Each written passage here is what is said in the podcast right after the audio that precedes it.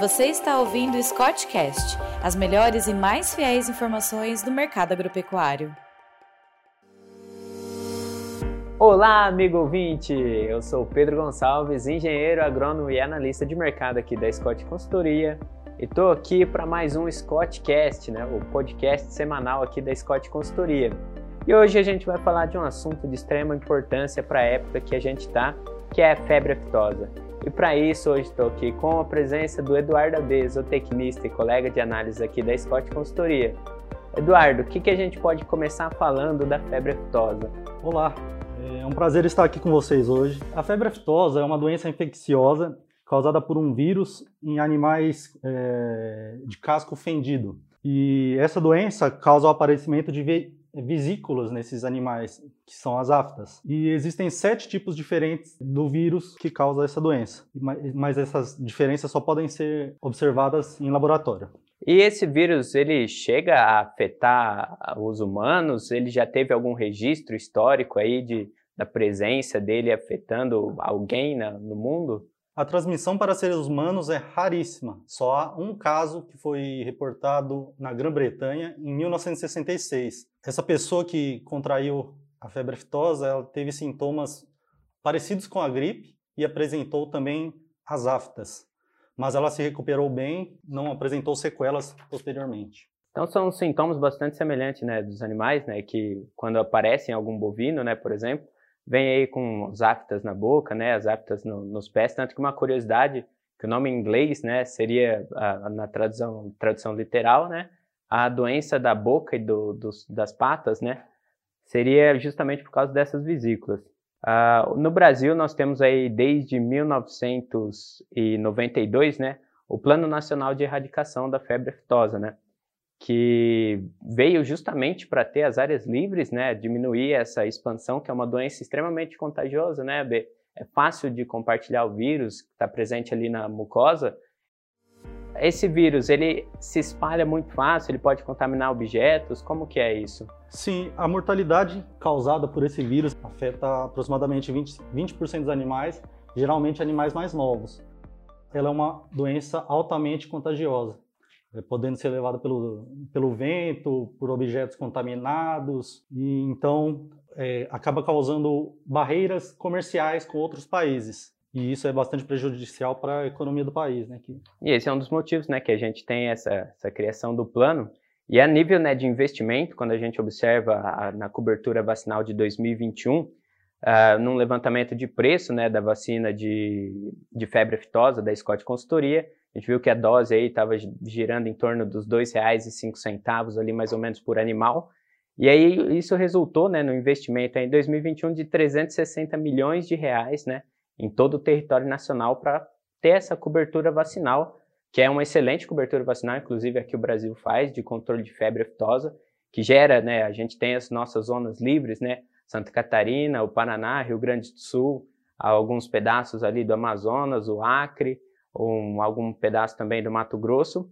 E já para o próximo ano a gente tem a entrada de seis novos estados né, para essa uh, área de zona livre de febre aftosa, muito por causa dessa vacinação que a gente faz, desse nosso plano.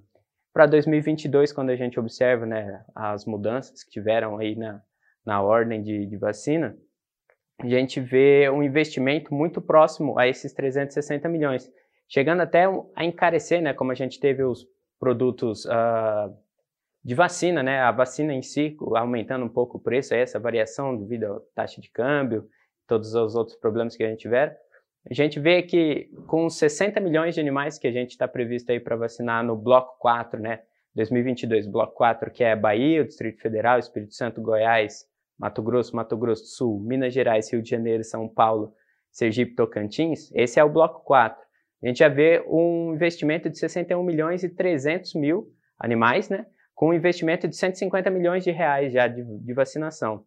Todos esses preços, né, são apenas da aquisição das vacinas, né, retirando sem considerar qualquer uh, valor com, quanto à aplicação. E eles representam só metade, se a gente for ver, um pouco menos da metade dos animais que serão vacinados já nessa primeira cobertura.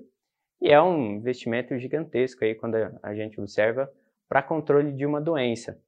E quando uh, pensando já para 2023, né, a entrada dos estados, esses seis vão vir com Goiás, né, o Espírito Santo e o Distrito Federal que vai entrar junto, Minas Gerais, Mato Grosso do Sul e o Tocantins, que são os, os estados que já estão pedindo, né? Porque quando a gente fala em, em zona livre de febre aftosa, precisa de um registro internacional, é isso, né, AB? Não, existem eh, estados que são considerados livres, mas utilizando a vacina, né? Mas para ser considerado livre sem utilizar vacina, tem todo um protocolo que deve ser seguido. E esses seis estados que vão, vão entrar ano que vem nessa zona livre sem vacinação, está seguindo esses protocolos. Esperamos que dê, dê tudo certo, né? Em novembro vai acabar a vacinação desses estados, para que ano que vem seja aprovada essa zona livre sem vacinação. Para esse ano, né, a gente tem nos meses de maio aqui a, a, o começo, né, da, da vacinação e a finalização dela em novembro, né. O pessoal sempre separa a vacinação de bovinos e búfalos de todas as idades, né. Alguns estados passaram, né, antes era para novembro, agora está saindo para maio. E também a vacinação de bovinos e búfalos até 24 meses normalmente era feita em maio e teve uma inversão aí para novembro, da, principalmente dos estados desse bloco 4, né, que são os estados que eu citei anteriormente. E para mais informações, a Scott Consultoria está aí uh, com acesso a todas essas informações, principalmente calendários de vacinação. É só entrar no nosso site e ver completamente o calendário. Seria um pouco comprido de falar em um, no podcast aqui, mas basicamente é isso. Mais alguma informação sobre a febre aftosa, Eduardo, para complementar aqui? Não, acho que basicamente é isso mesmo. Só ressaltar a importância da vacinação para seja reduzido esse custo que o Brasil tem com, com, a vacinação, mesmo sendo pouco, pouco por dose, são muitos animais.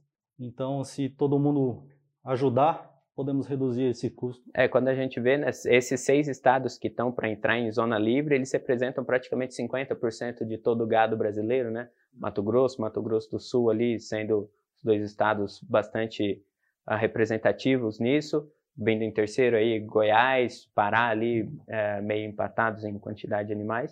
Se a gente tiver uma a, a zona livre, né? Por mais que tenha alguns trâmites diferentes, né? De a transporte de animais, a, a, entrada ser um pouco mais restrita, né?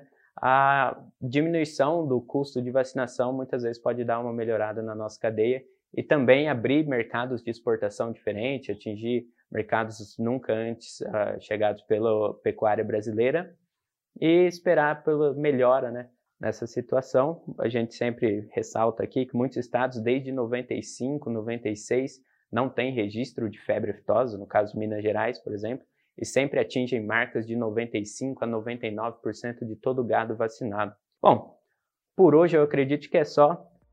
E lembrando, né, que teremos nosso evento aí, o encontro de confinamento e recriadores da Scott Consultoria, acontecendo nos dias 17 a 20 de maio, em Ribeirão Preto, com uma visita de campo, né, no confinamento Monte Alegre no dia 20. Para essas mais informações, né, é só acessar nosso site confinamentorecria.com.br. Lá você pode adquirir seu ingresso, inclusive, ou você pode acessar o nosso site scottconsultoria.com.br para encontrar mais dessas informações. E conto com sua presença, quem sabe a gente se vê lá para uma gravação de um podcast presencial. Certo, AB? É isso então, pessoal. Muito obrigado. Muito obrigado e até a próxima.